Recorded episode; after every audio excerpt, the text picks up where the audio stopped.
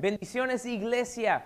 Qué bueno poder estar con ustedes en esta mañana. Quiero darle la bienvenida a cada uno de ustedes que está aquí presencialmente en el santuario, igualmente a cada uno de ustedes que está en sintonía a través de la internet. Hoy es julio 20 y hemos estado navegando este verano en esta serie la cual tiene por título Summer Road Trip. Esta es la quinta semana o la quinta parada en este viaje de verano. Yo quiero en esta mañana recordarles a todos ustedes la importancia de pasar tiempo con Dios diariamente. Es tremendo el poder reunirnos y congregarnos, pero es importante el tener tiempo con Dios diariamente en nuestro hogar, un tiempo de alabanza, de adoración, un tiempo en la palabra, donde podemos seguir creciendo en nuestro caminar con Cristo. Hoy es un día especial porque tengo un buen amigo que está con nosotros en esta mañana. Él es el pastor de la iglesia Numa, aquí en la ciudad de Miami. Nos conocemos hace como 20 años y sé que Dios lo está usando en gran manera aquí en nuestra ciudad. Así que vamos a darle al Señor en esta mañana un fuerte aplauso por la vida de mi amigo, Pastor Chris García.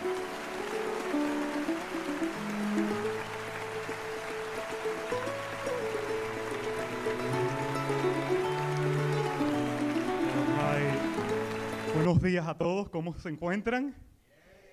Y si no estaban bien después de ese tiempo de alabanza y adoración, ahora sí estamos bien, ¿verdad que sí? Porque yo no sé cómo tú hayas llegado aquí en este día, pero yo quiero dejarte saber que acabamos de declarar que nuestro Dios es un Dios fiel. Y hace muchos años atrás, un joven pastor, uno que se enfrentó a un gigante y todos conocemos la historia, cómo terminó. En un momento de su vida dijo, ciertamente, ¿verdad? La misericordia y la fidelidad de Dios me seguirán todos los días de mi vida.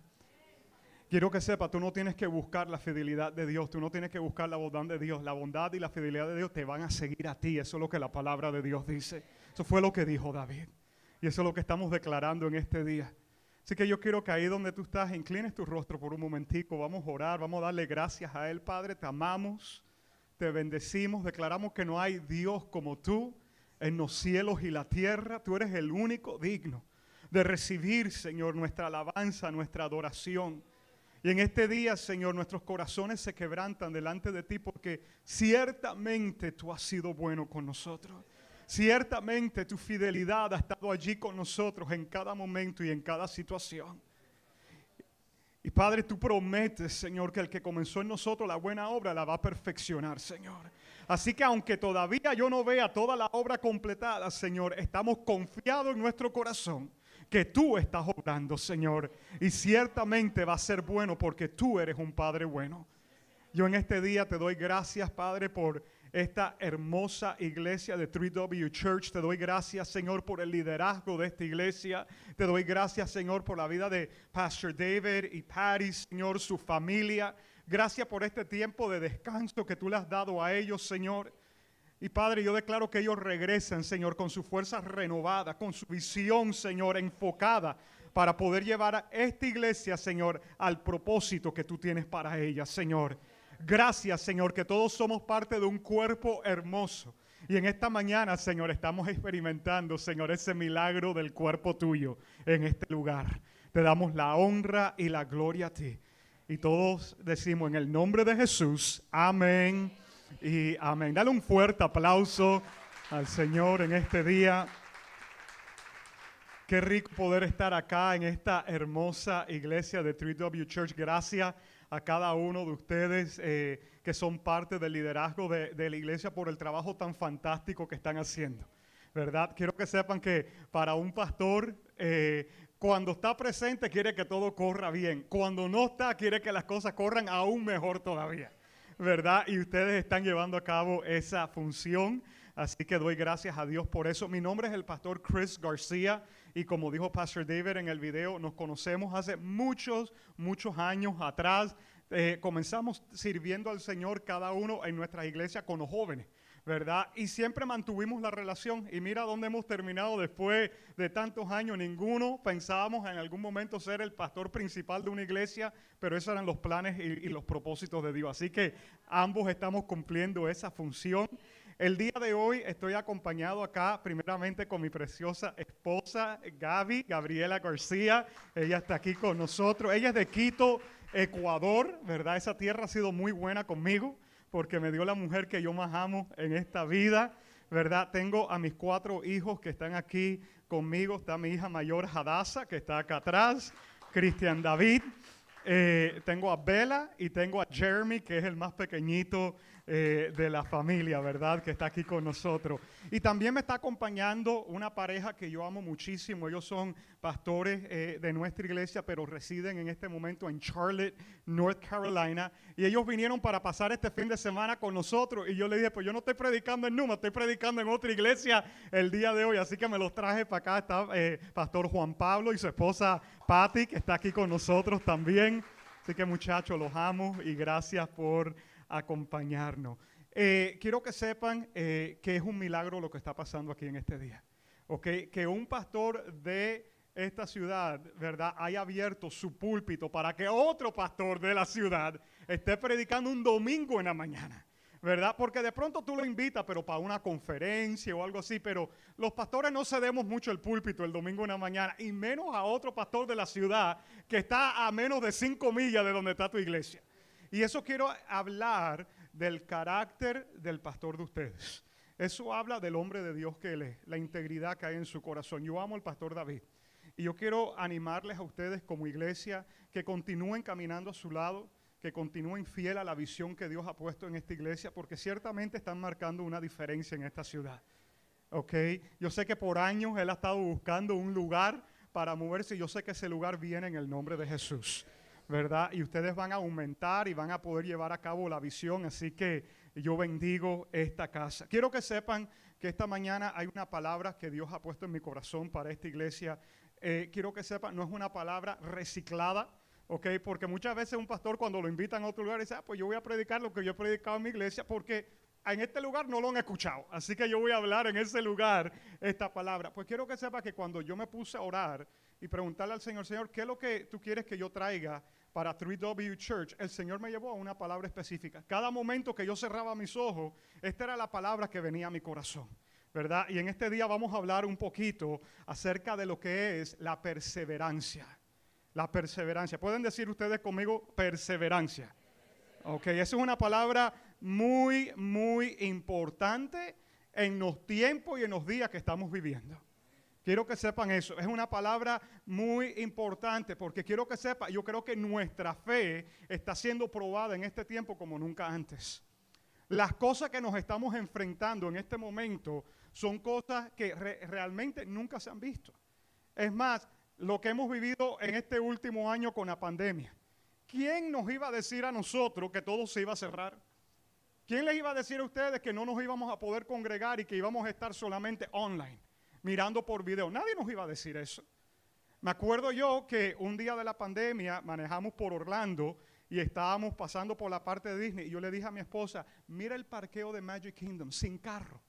En tu vida te imaginaste tú pasar por Magic Kingdom y no ver ni un carro en el parqueo de ese lugar. ¿Quién nos iba a decir todas las cosas que hemos vivido? La gente está viviendo momentos difíciles. La gente está pasando por crisis. Mi esposo y yo en este último mes y medio hemos estado tratando una crisis tras otra, tras otra, porque la gente está viviendo cosas muy fuertes, mucha adversidad. Personas allegadas a nosotros que han recibido noticias de enfermedad. Personas allegadas a nosotros que hemos visto familiares morir por la pandemia. Y nosotros decimos, Señor, ¿cómo vamos a poder sobrellevar todo esto? Y ni entremos a hablar las cosas de esta nación porque en esta nación las cosas se están manifestando de tal forma que uno dice, Señor, como dijo Ronald Reagan, this is the last beacon of hope. Este es el último faro de luz. y ahora, ¿verdad? Con todo esto de la cultura de cancelación, tú no puedes ni hablar ni expresar porque otro dice que tú no puedes decir eso. Y hay tantas cosas que están pasando que uno dice, ok, Señor, ¿cómo me mantengo yo fiel a mi fe y a mi Señor en este tiempo? Justo ayer en la mañana estaba yo yendo a Publix. A mí me, yo soy mañanero, ¿verdad? Yo soy de los que, es más, esta mañana desde las 5 ya yo estaba despierto ya. Yo no necesito alarma para despertarme, es una cosa. Ahora, mi esposa es nocturna, Eh, Somos opuestos completamente. Ahora yo tengo un problema, porque yo soy mañanera, pero ella me ha convertido a mí nocturno también. ¿Verdad? Entonces yo me dice, pero yo me levanto, mi, mi, mi, favorita comida del día es el desayuno. Yo preparo el desayuno y me gusta darle con todo. Entonces yo me fui a Publix ayer en la mañana, ¿verdad? Para buscar los huevitos, pan cubano, ustedes saben cómo es eso. Y entonces me encuentro en el Publix a una señora que ella se congregaba con nosotros hace años atrás. Después ellos se mudaron lejos y ahora están cerca nuevamente. Y ella me dice, pastor, es más, yo los casé a ella con su esposo, él era director de alabanza cuando yo era pastor de joven. Y él me dice, pastor, qué gusto verte aquí. Y me empieza a preguntar por la familia, le digo, mira, está bien, ¿y ustedes cómo están? No, estamos bien. Y me dice, ay, pastor, ya que te tengo aquí, te quiero hacer una pregunta. Y le digo, dígame. Y dice, mira, estamos teniendo una lucha porque mi hija va a comenzar high school este año. Y me dice, y hasta ahora nosotros le hemos hecho homeschooling a nuestras tres hijas, pero la estamos poniendo en Coral Reef y la aceptaron para el programa de música porque ella sabe tocar piano y toca diferentes instrumentos y todo, y la aceptaron en Coral Reef. Y yo tengo una guerra por dentro, me dice, porque ella nunca ha ido a una escuela pública y tengo el temor de todo lo que están tratando de enseñarles a estos muchachos en este momento en la cultura. Todo este asunto del transgénero y esto y lo otro, Dice, yo no sé mi hija cómo se va a enfrentar a todas esas cosas. Y qué bueno que yo te puedo hacer esta pregunta. Le dije, mi hija, quiero que sepa, eso es, esa es la realidad a lo que nos estamos enfrentando. Que ahora, eh, hoy en día, como padre, nos toca afirmar a nuestros hijos en las casas y ponerle un buen fundamento, porque cuando ellos salgan allá afuera, eso les va a bombardear completamente. Y si ellos no saben lo que es el bien y el mal, quiero que sepa, se los va a llevar el río de la cultura esta. Yo tuve un padre sentado en mi oficina no hace mucho tiempo. Y me dice, pastor, desde que mis hijos entraron a high school cambiaron completamente. Algo pasó por dentro. Y yo le dije, ¿Y cómo eras tú cuando yo eras pequeño? Y dice, bueno, yo estaban ahí, yo salía a trabajar, algunas veces no estaba ni en casa, esto y lo otro, y ahora él está atemorizado, ¿por qué? Porque no puso los fundamentos correctos. Y esa es la realidad a lo que nos estamos enfrentando, iglesia. Ustedes me están escuchando en este día. Entonces, la pregunta es, ¿cómo lo hacemos? ¿Cómo podemos avanzar en medio de todo esto? La palabra es perseverancia. Y el día de hoy el título de mi mensaje son los cuatro pilares de la perseverancia. Los cuatro pilares de la perseverancia. Yo quiero que ustedes como iglesia puedan perseverar en su fe. Puedan perseverar y ser hallados fiel, como dice la palabra. Que puedan pasar todos estos fuegos y todas estas dificultades y al final ustedes terminar, no decir, wow, estoy apaleado, estoy golpeado. No, que tú digas, ¿sabes qué? Estoy más firme que nunca, mi amor por Dios está más, más, más fiel que nunca, estoy más cerca a mi Dios que nunca. los cuatro pilares de la perseverancia. Yo quiero que veamos un corto video sobre personas, ¿verdad? Que en ciertos momentos de su vida tuvieron fracaso. Personas que vamos a conocer cuando ustedes vean allí. Pero se mantuvieron, ¿qué cosa? Perseverantes y pudieron lograr lo que se habían propuesto. Así que miren un momentico la pantalla.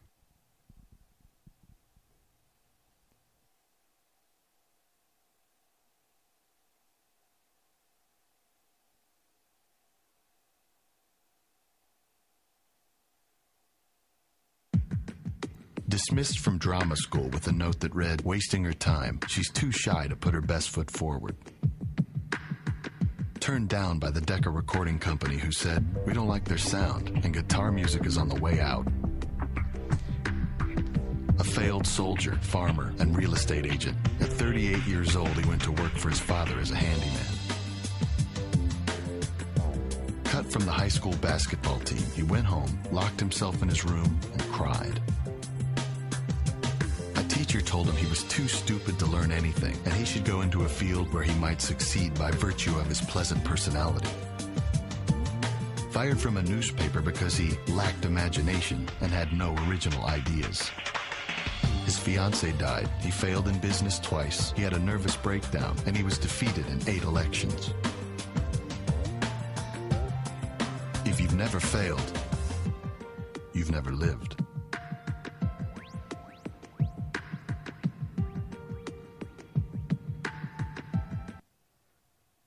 Les parece lo que eso acaba de decir? Todos conocemos a todas esas personas que fueron mencionadas allí. ¿Y qué es lo que dice? Si nunca has fracasado, nunca has vivido. Pero ¿qué es lo que hicieron? Se mantuvieron perseverando. Se mantuvieron, ¿qué cosa? Perseverando. La iglesia de Jesucristo necesita perseverar en estos tiempos para poder sobrellevar todas las diferentes cosas que nos estamos enfrentando. Es más, algo que yo apunté aquí, la definición de perseverancia, porque yo dije, espérate, Señor, yo quiero saber esto correctamente, quiero conocerlo. En nuestra iglesia nosotros tenemos 10 valores principales, fundamentales, y la perseverancia es uno de ellos. Pero como les dije que este era un mensaje que Dios me estaba dando para esta iglesia, yo quiero realmente dig quiero meterme de cabeza este. Me metí al diccionario y mira lo que dice acerca de la perseverancia. Dice perseverancia, persistir en hacer algo a pesar de la dificultad o la demora en obtener el éxito. Lo voy a repetir, persistir en hacer algo a pesar de la dificultad o la demora en obtener éxito. En otras palabras, lo que les quiero decir, familia, es que sin adversidad no hay necesidad de perseverancia. Tenemos que perseverar porque va a haber adversidad, porque va a haber dificultad, porque van a haber momentos, ¿verdad? Que vamos a tener que ir más allá aún de lo que nosotros pensábamos que teníamos la fuerza para llevar a cabo. De eso se trata perseverancia. La vida, escuchen bien, del Hijo de Dios, cada uno de nosotros que estamos aquí, que somos hijos de Dios, está llena de caminos y decisiones adversas. Ninguno de nosotros nos liberamos de eso. Yo no sé quién nos dijo a nosotros que el día que tú y yo nos entregábamos a Cristo, todo iba a ser color de rosa. Nos vendieron esa idea. Se acabaron los problemas. Ven a Cristo y los problemas se acabaron. No, al revés. Ven a Cristo y comenzaron los problemas porque comenzaste a nadar contra la corriente. El día que tú viniste a Cristo, tú tienes que estar seguro de la decisión que tú estás tomando, porque ese día, quiero que sepas, tu familia va a decir, te convertiste en loco. El día que tú vienes a Cristo, ese día todas las tentaciones se van a manifestar para ver si realmente la decisión que tú tomaste es la que es. ¿O no, familia? Todos hemos pasado por ahí. Hemos pasado por esos momentos. Entonces nos toca hacer qué cosa? Nos toca perseverar. Entonces la pregunta en este día, como hijos, hijas de Dios, ¿cómo perseveramos? ¿Cómo avanzamos en, nuestra fe cristiana? Porque yo no quiero quedarme a mitad de camino. Oye, ¿cuánta gente tú y yo conocemos en este lugar que se ha quedado a mitad de camino? ¿Cuánta gente tú y yo conocemos que comenzaron con nosotros? Yo tengo una lista de gente que comenzó conmigo, que cuando yo miro para atrás, esa gente no está en nada hoy en día, ni a la iglesia van. ¿Y qué pasó aquí? Dejaron de perseverar algún día. Dejaron de perseverar. Se quedaron a mitad de camino. ¿Alguna vez has estado tú en carretera y tú ves un carro que está varado? Y tú dices, este no llegó a donde tenía que llegar. Se quedó botado en el expressway. Muchos han quedado botados en el camino de la fe. Entonces la pregunta es, ¿cómo perseveramos? Tengo dos escrituras que vamos a leer en esta mañana y voy a correr. La primera se encuentra en Santiago capítulo 1, versículo 12. Quiero honrar a mi hija que me ayudó con este PowerPoint que está aquí atrás. Gracias a Dios por la juventud que se sabe toda la tecnología y todas las cosas que hay que hacer. ¿Verdad? Gloria a Dios por eso. Ellos aprietan botones en los computadores que yo ni sabía que ese botón estaba ahí, pero ellos saben que estaba ahí. Mira lo que dice Santiago 1.12. Dice, Dios bendice a los que se soportan con paciencia las pruebas. Ay, ay, ay. Y las tentaciones. Porque después de soportarla, ¿después de qué? Ah, pero nosotros no queremos soportar la prueba. Nosotros no queremos ni la prueba. No, Señor, líbranos de las pruebas. Y la Biblia dice, no, no, no, después de soportar la prueba. El premio viene después de soportar la, la prueba. ¿Quién ha recibido un premio sin antes entrar a la competencia? Nadie. Primero tienes que participar en la competencia y de acaso si gana, entonces ganas el premio. Ahora mismo está jugando el, el, equipo de baloncesto de los Estados Unidos. Yo soy fanático del baloncesto. Y el equipo de baloncesto de los United States antes era garantizado que iba a ganar la medalla de oro. Hoy en día no. Es más, en la última vez que compitieron, que fue en el 2019, ni medalla ganaron. Francia los eliminó, que es con quien comenzó a jugar el día de hoy. Antes yo pensaba que por llegar y la camisa decir USA ya le estaban dando la, la medalla de oro. Hoy en día le dice, hey, tienen que competir. Y eso es lo que está diciendo esto. Quiero que sepa, dice aquí, y después de soportarla, recibirán la corona de vida que Dios ha prometido a quienes lo aman. Oh, oh aleluya por eso. Y ahora vamos a entrar en ese punto. Y la otra escritura, vamos a, de una a verla para ahorrar tiempo.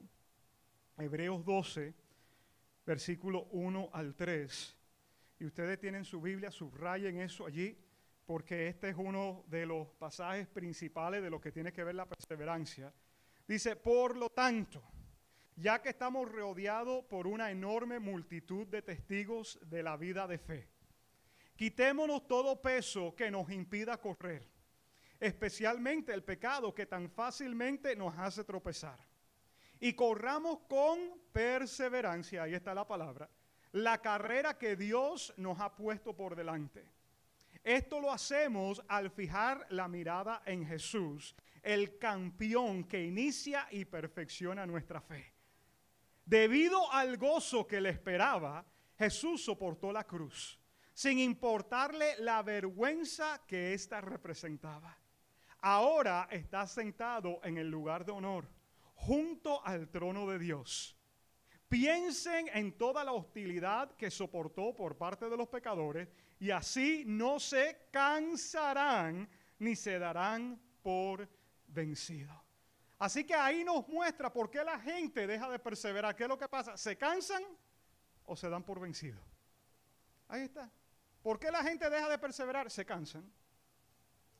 Ah, no, ¿sabes qué? Este domingo, con todo lo que yo trabajo una semana, y tener que levantarme a las siete y media para llegar al servicio a las nueve, no. Oye, yo me merezco un descanso. Y tú te tomas un domingo off. Y el otro sábado en la noche, ah, yo no sé, qué rico fue dormir la semana pasada. Oye, qué rico, oye, la almohada qué fría estaba en la mañanita y las sábanas qué ricas.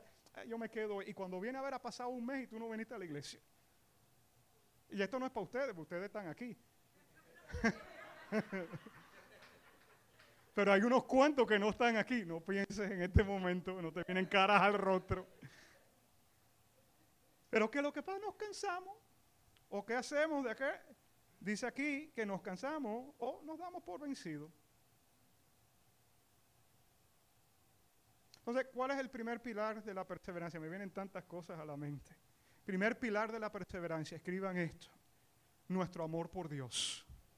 Ese tiene que ser el primer pilar de la perseverancia. Si vamos a perseverar, el primer pilar es qué cosa? Nuestro amor por Dios. Dice el libro de Santiago, lo leímos anterior, que hay una corona de vida para quien, para esos que le aman. Si tú vas a perseverar, tu motivación principal tiene que ser qué cosa? Amor por Dios. Tu motivación no puede ser para que el pastor me vea, para estar cantando un día aquí arriba con los coristas, para que me pongan en liderazgo en un ministerio, para que me den una palmadita en la espalda y me digan qué bien lo he hecho. Eso no puede ser tu motivación. Tu motivación tiene que ser cuál? Tu amor por Dios. Ese tiene que ser la gasolina en el tanque tuyo. Tu amor por Dios, tu amor por Dios no puede ir en bajada de pique en este tiempo. Tu amor con Dios tiene que ir, ¿qué cosa? En aumento. Y por eso me gozo de escuchar al pastor David en el video cuando les dice, hey, qué bueno que estén aquí, pero no se olviden de alimentar su relación con Dios durante la semana. Una pregunta, ¿conocen a alguien ustedes que come solamente una vez a la semana y esté saludable? ¿Verdad que no? Yo desayuné antes de venir para acá. Y cuando yo venía para acá ya yo estaba pensando en que voy a almorzar después. ¿Verdad que sí?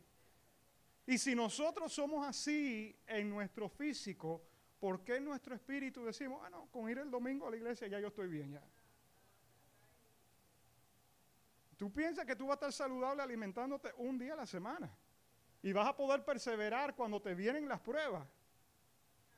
Cuando venga un huracán de eso, Katrina, ¿verdad? Categoría 5, y empieza a soplar contra las paredes de lo que tú has construido en tu vida, más te vale tener un buen fundamento y haber edificado buenas paredes.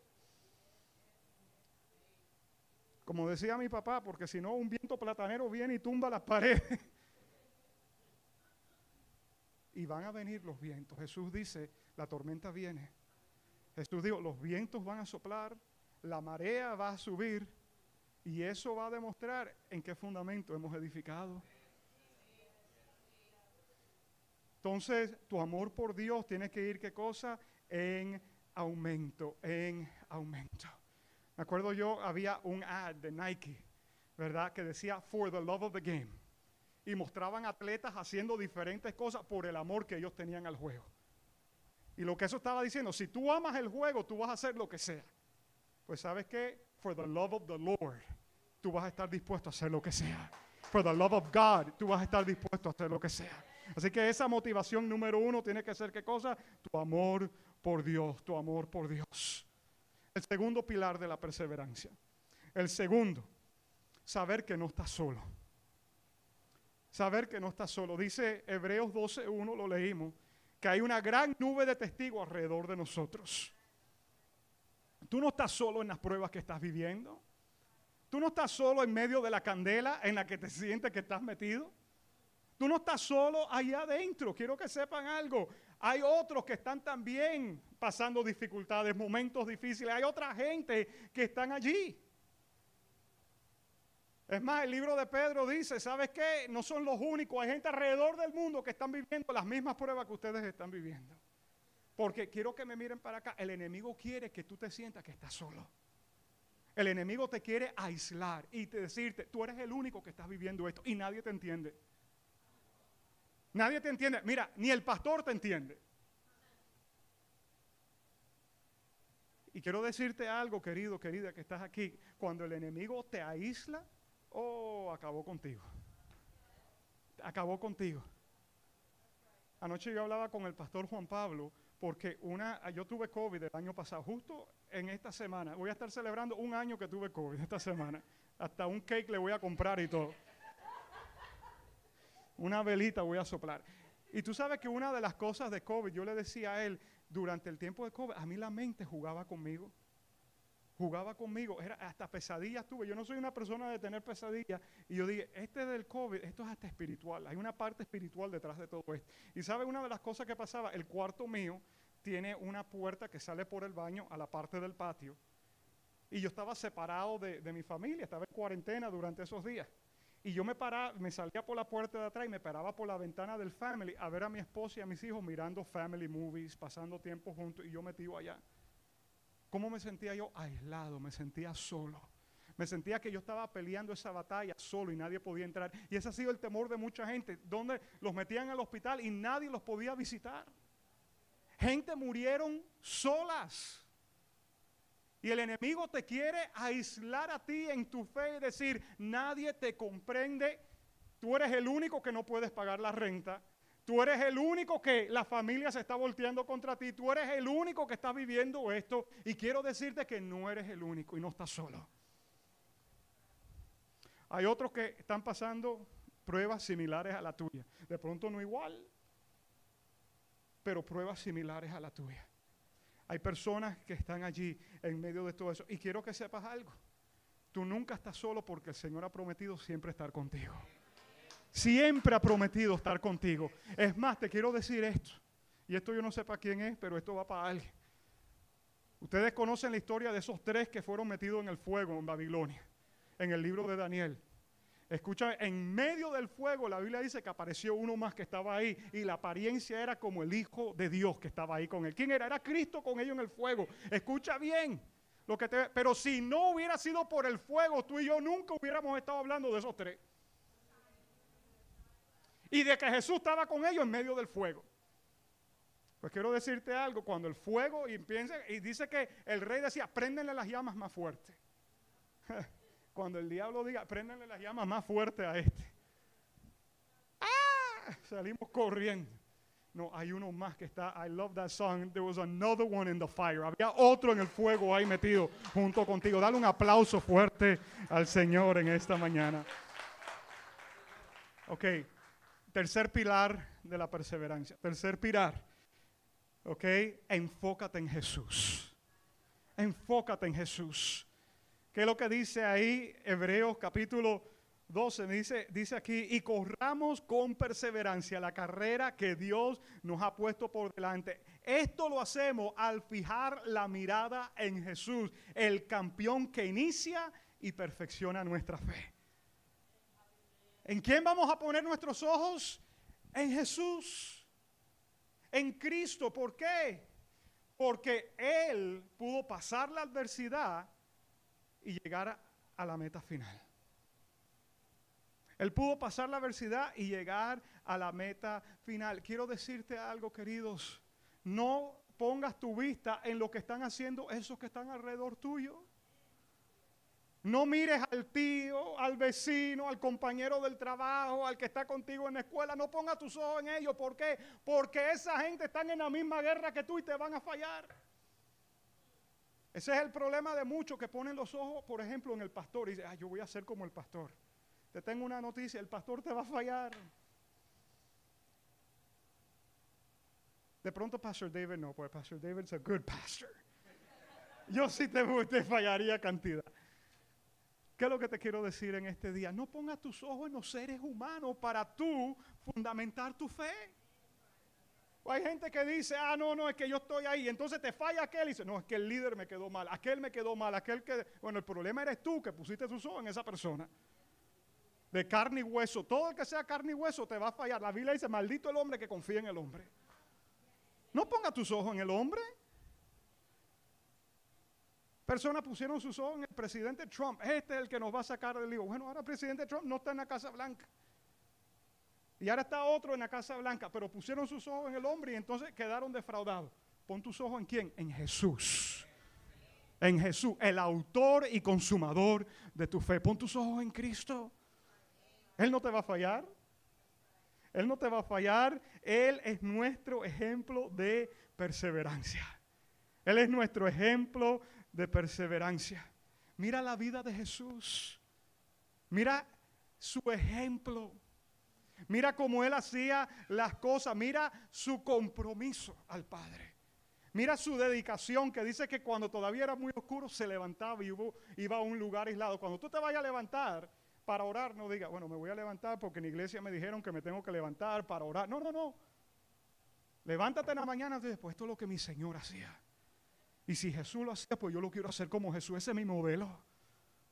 Ama a la gente, no porque me dijeron que tengo que amar a la gente. Porque Jesús te dijo, ama a tus enemigos y bendícelos. Tú lo vas a hacer, ¿por qué? Porque tú tienes tus ojos puestos en quién? En Cristo. ¿Me están entendiendo lo que les estoy hablando en este día?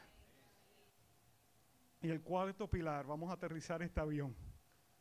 El cuarto pilar de la perseverancia, ¿ok? Tu recompensa te está esperando. Tu recompensa te está esperando. Mira lo que dice ahí al final de Hebreos 12, versículo 3, dice, debido al gozo que le esperaba, hablando de Jesús, Jesús soportó la cruz sin importarle la vergüenza que ésta representaba. Ahora está sentado en el lugar de, de honor junto al trono de Dios. Jesús nunca quitó sus ojos del premio. Jesús nunca quitó sus ojos del premio. Él sabía que había una recompensa que le esperaba al final. ¿Cuál era esa recompensa? Que él iba a regresar al lado del trono de su Padre Celestial. Y a pesar de todo lo que iba a vivir y soportar aquí, de toda la gente, algún día él iba a estar allá y iba a haber pagado el precio por ti y por mí que estamos aquí. So, eso, esa fue la meta de él. Él tenía sus ojos puestos sobre esa meta. Ustedes han visto esa imagen del burrito que le ponen la zanahoria adelante y el burrito va caminando pensando que va a alcanzar la zanahoria. Claro, nunca la va a alcanzar porque está en un cordelito que está aquí adelante. Pues quiero que sepas algo. Hay un premio que te está esperando a ti. Hay una recompensa que me está esperando a mí. La Biblia habla de eso. ¿Ok? Y mira esto. Cuando estaba buscando yo la definición de perseverancia en el diccionario, uno de los diccionarios online decía lo siguiente, para ser perseverante, lo primero es tener un objetivo o un fin. Miren esto que interesante. Ese es el motivo por el cual una persona decide enfrentar las adversidades y seguir insistiendo en un camino que puede ser muy complicado. En otras palabras, lo que el diccionario estaba diciendo es que si la persona no tiene un objetivo un fin, quiero que sepa, va a llegar un momento que tú dices, ah, no valió la pena. Ah, tiremos la toalla en el camino. Pero cuando tú tienes un objetivo claro, cuando tú tienes una meta clara por delante, tú dices, ¿sabes qué? Sigamos adelante. Vamos adelante. Vamos a llegar hasta el fin. Me acuerdo yo cuando yo estaba saliendo con mi esposa, todavía ni novios éramos. Y yo me acuerdo que fuimos a un restaurante que ya, gracias a Dios, cerró. Porque ese restaurante para mí me dio pesadillas en un momento. Que era un Macaroni Grill que está aquí en la 88 y la 122 Avenida. Porque yo me acuerdo que un día después de un servicio yo invité a mi esposa a ese Macaroni Grill. Y ese día que yo le invité a ese Macaroni Grill, yo le quise declarar a ella mis intenciones, ¿verdad? De que estaba enamorado de ella y me gustaba y quería y ella ese día me dijo algo. Me dice, pues no crea que ni te voy a agarrar la mano, ni me vas a dar un beso, ni va a pasar nada de eso hasta que yo esté segura que tú eres el hombre que Dios tiene para mí y tú me lo pruebes y me lo compruebes. Ese día yo me fui en depresión de ese restaurante. Es más, el plato se quedó completo. Yo le dije al mesero, por favor, empáquenme eso y me lo llevo para la casa. Ese día yo dije lo siguiente, pues sabes qué, yo voy a conquistar el corazón de esta mujer. Y voy a trabajar porque tenía que cosa, un objetivo. Yo creía en mi corazón que esa era la mujer que Dios tenía para mí, pues yo dije, pues vamos para adelante. Y vamos a, hacer todo lo posible, ¿verdad? Para, para poder conquistar y ganar el corazón de ella, ¿verdad? 16 años después, Estoy aquí sentado con mi esposa en este día, con mis cuatro hijos aquí escuchando este mensaje, porque había un objetivo, había un fin. y quiero decirle algo a los hombres, esto no es conferencia de hombres por si acaso, lo voy a tirar. Muchos de los hombres decimos, ya la conquisté, ya puedo bajar la guardia. Esposo que estás aquí, nunca dejes de estar conquistando el corazón de tu esposa, siempre continúa conquistando el corazón de ella. Eso fue un anuncio político no pagado, ¿verdad? si me pueden acompañar aquí en, el piano, we're going to land this. Hay una recompensa que nos espera. Jesús sabía que había una recompensa que le esperaba y hay una recompensa que nos espera. ¿Cuál es esa recompensa? Ya, the worship team pueden subir. La Biblia dice que va a llegar el día que tú y yo vamos a estar junto a nuestro Padre Celestial para toda la eternidad. Y mira lo que dice la palabra, dice que cuando nosotros lleguemos allí, Él enjugará toda lágrima de nuestros ojos. Todas las dificultades, todos los problemas, todas las adversidades que tuvimos que padecer en esta vida, quiero que sepa, ya habrán quedado atrás ya. Ya todo eso se habrá acabado y tú llegarás allá arriba y tú dices, por fin aquí está. Mira, yo quiero decirte algo, mírame para acá. Pobrecito el que esté detrás de mí en la fila cuando yo llegue al cielo. Porque cuando yo vea a Jesús por primera vez, oh, a mí no va a importar quién está detrás de mí. Ese le va a tocar esperar. Por eso es una eternidad. ¿Por qué es una eternidad? Llegó el pastor Chris. Está ahí con Jesús. Oh, yo quiero que me dejen estar con Él un buen rato. Y darle gracias a Él. Cuando mis ojos lo vean. Cuando yo esté cara a cara delante de mi Señor. Como dice esa canción, me tiraré al piso, gritaré, lloraré. Yo no tengo ni idea qué voy a hacer.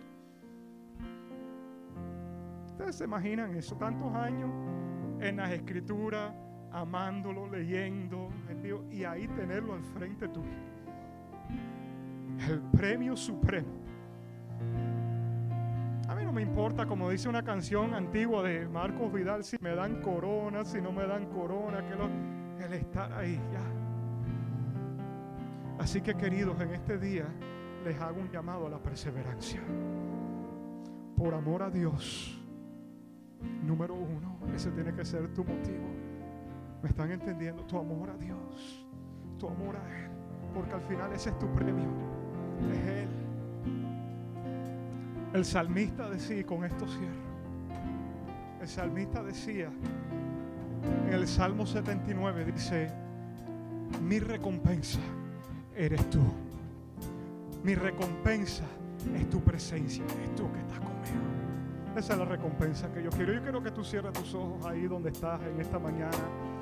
Y si me estás mirando por esa cámara, estás online y puedes cerrar tus ojos mientras que no estés en un lugar de pronto manejando o algo así. Pero cierra tus ojos un momento. Y yo quiero que tú en este día tú renueves tu compromiso con Dios.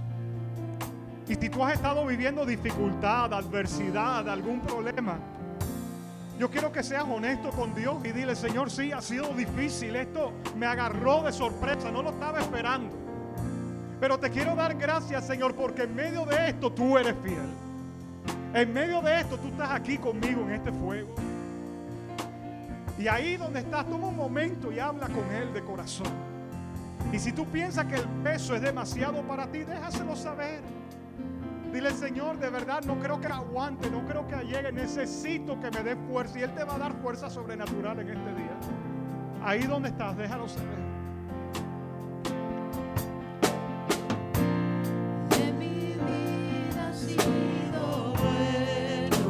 Señor.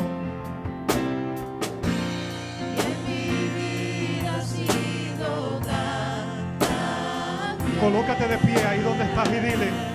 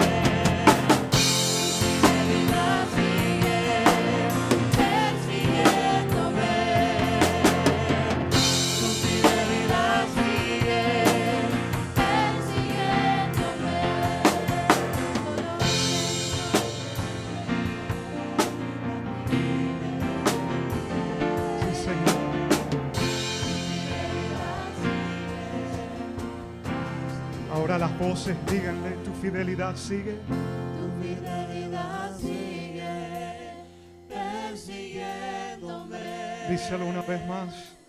Tu fidelidad sigue persiguiéndome. Ahí con tus ojos cerrados. Yo quiero que tú le digas al Señor, gracias Señor, porque tú te mantienes fiel.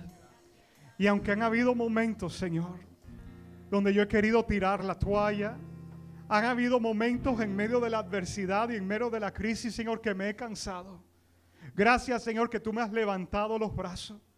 Gracias, Señor, que me has dado la fuerza para vencer.